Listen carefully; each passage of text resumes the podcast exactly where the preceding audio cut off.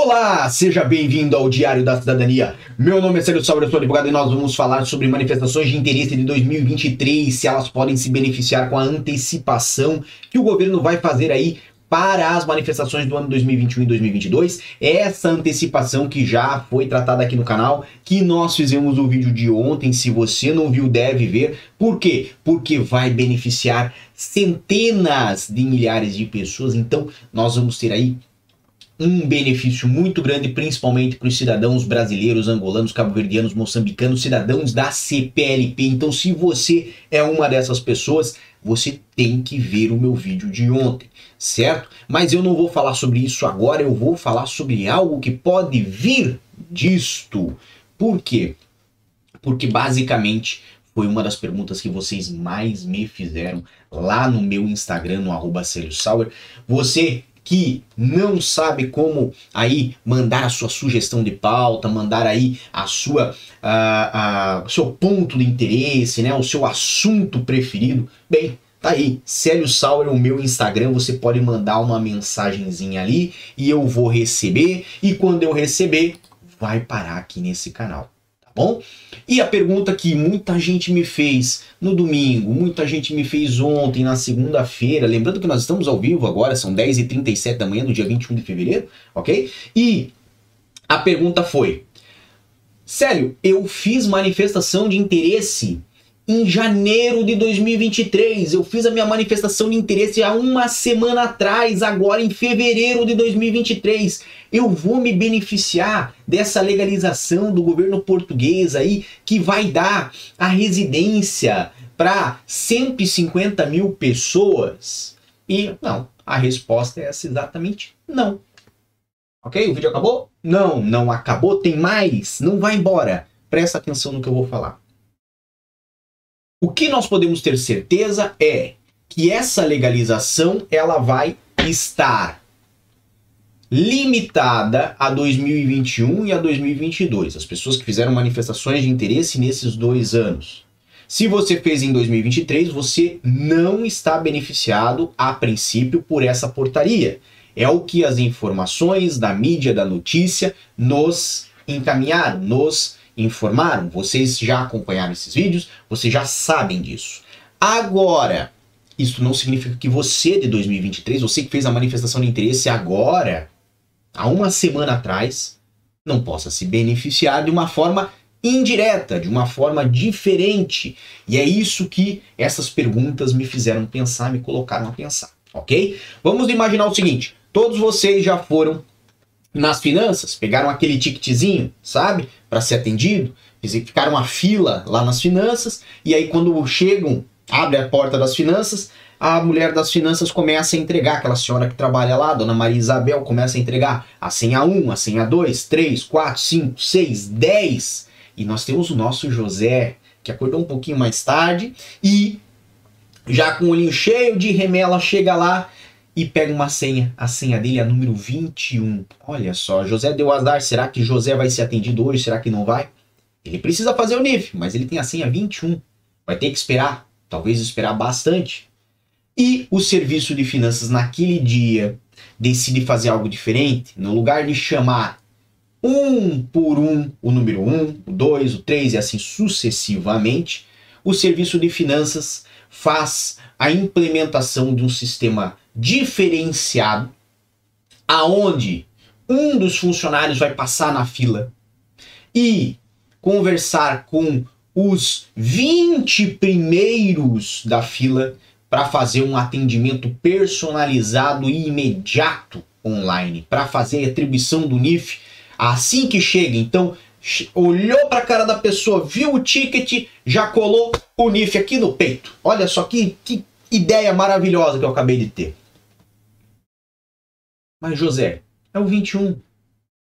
José vai ser beneficiado por isso? Essa é a pergunta que eu lhe faço. José não é o 1, José não é o 10, José não é o 20. E são só os 20 primeiros que vão ganhar esse benefício. Então, José que é o 21, como é que José vai ser beneficiado? Bem, vamos ser bem francos. Se nós vamos tratar destas 20 senhas na nossa historinha de forma imediata, de forma automática, simplesmente com alguém chegando ali na fila, olhando o tique e colando o NIF em cima do peito da pessoa e mandando a pessoa embora. José, que antes talvez ia ter que esperar horas nessa fila, agora deixa de ser praticamente o número 20, 1 da fila, e vira o número 1 da fila. Percebe? Por quê? Porque os 20 primeiros, do 1 ao 20, tiveram esse atendimento automático. Então, quando me fizeram essa pergunta lá no meu Instagram, certo? Não foi uma ou duas pessoas que me fez, não foi uma ou duas pessoas que me contaram a história de que estão aqui, fizeram manifestação de interesse há pouco tempo, fizeram agora nesse ano de 2023, certo? E me perguntaram: vou ser beneficiado? Bem, pelas informações que temos da portaria que ainda não foi publicada, certo? As informações que vieram aí pela comunicação social, que vieram pelo Diário de Notícias, vieram pelo Expresso, vieram pela agência Lusa, certo? Diretamente, quem fez a manifestação de interesse no ano de 2023 não vai ter inclusão nessa portaria e não vai ser beneficiado com essa residência automática. Mas nós podemos chegar a uma conclusão que é muito óbvia que quem fez a manifestação de interesse no ano 2023 vai de certa forma se beneficiar indiretamente com a redução da fila, com a redução do tempo de espera, uma vez que o governo está se comprometer de tratar 150 mil processos que estão necessariamente, obrigatoriamente e cronologicamente na sua frente. O que, que isso significa? Significa que se você tem um amigo que está aqui em Portugal desde 2021, ou alguém que se legalizou, que começou a sua legalização por manifestação de interesse em 2020, essa pessoa muito provavelmente levou mais tempo do que o que você vai levar para se legalizar, tá bem? Isso pelo menos é o que a gente pode esperar, tá bom?